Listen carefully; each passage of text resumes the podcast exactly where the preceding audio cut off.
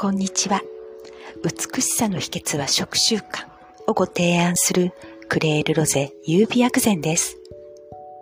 東洋医学を用いて内外ともに美しさの秘訣をあなたにお伝えしています。本日のテーマはこれまでの話とリップケア。これまでの話で IKKO さんの言葉女はせっかちだからすぐに結果が欲しい。この言葉でピンと来ている方もいらっしゃるのでは？日常的に気血水バランスチェック表をご利用くださっている方は、せっかちは気の巡りが今一つなのでは？と。はい。そうです。実はせっかちさんは気の巡りが今一つ。期待の症状です。つまり、せっかち、気の巡りが今一つの状態ですぐに結果が欲しいのであれば、気血水の巡りを整えることが先決です。せっかちは普通ではありませんから。もう一度おさらい。1、日中は好きな香りを味方につける。2、睡眠の質を上げる。これは日中は好きな香りを利用して気血水の巡りを良くする。睡眠の質を上げる。それは睡眠は最高の美容液になるから。睡眠のゴールデンタイムのこと、一度は耳にしたことがありませんか？午後10時から午前2時までの時間を指し、その時間に成長ホルモンが出る。しかし最近の研究ではその時間は関係なく、睡眠時間の眠り始めてから3時間後に成長ホルモンが出るそうです。ということは、途中で目覚めるなどは避けたいですね。睡眠の質を上げるために。さて、話は戻し、リップケア。過去のポッドキャストシーズン2エピソード26。リップクリームもいらいらなくなる？こちらをもう一度聞いてみてくださいね。さて、皮脂腺。皮脂膜のない 3V と言われたらどこを想像しますか？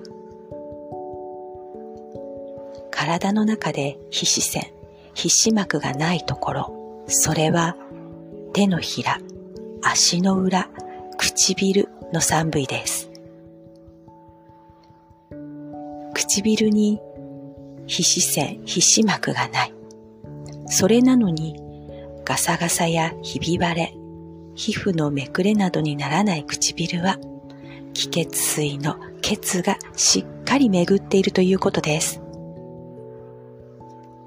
こういうところにも毛細血管の活性化は重要ということですよ。東洋医学の考え方の一つ、五臓六腑と五色色体表。それを少しだけ話題にしたのが、シーズン3エピソード49手軽にお肌を内側から発光させませんか？シーズン3エピソード60春の始まりはカラフルと香りで。それとリップケアに何の関係がと思われるかもしれませんが大いに関係があります。それは唇が関係する部位は非消化器官だから。ホリスティック東洋医学薬膳では五色色体表を利用します。秋は白、冬は黒の食材を多く使うのがおすすめです。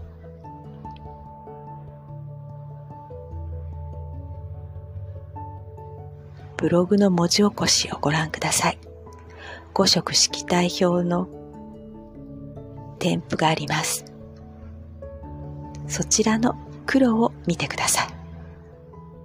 栗が記載されていますよ。さて話は戻し、リップケアに血の巡りはとても大事ですが、もしあなたの唇が荒れているのであれば、非消化器官、あなたの消化力を少し振り返ってくださいね。暴飲暴食をしている。食欲がない。どちらかでしたらそこを整える。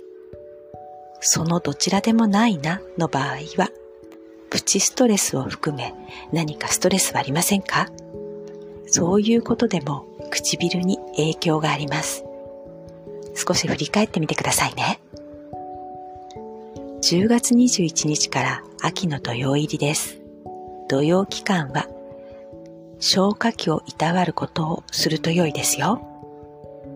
よろしければ1年前のポッドキャストシーズン3エピソード41裏テーマの話も聞いてみてくださいね。あなたの五感を大切にしながら手軽に続けられること、それがクレールロゼ優美薬膳が提案する美しさの秘訣の食習慣です。クレールロゼ優美薬膳は手軽さが基本。手軽さは手抜きではありません。手軽さは日々続けられるポイントです。クレールロゼ優美薬膳はあなたが選択することを大切にしています。このポッドキャストはホリスティック、東洋医学を手軽に初めの一歩の内容で毎週金曜朝配信。ブログはポッドキャストとリンクした内容で平日配信中です。最後までお聴きくださりありがとうございました。美しさの秘訣は食習慣をご提案するクレールロゼ優美薬膳でした。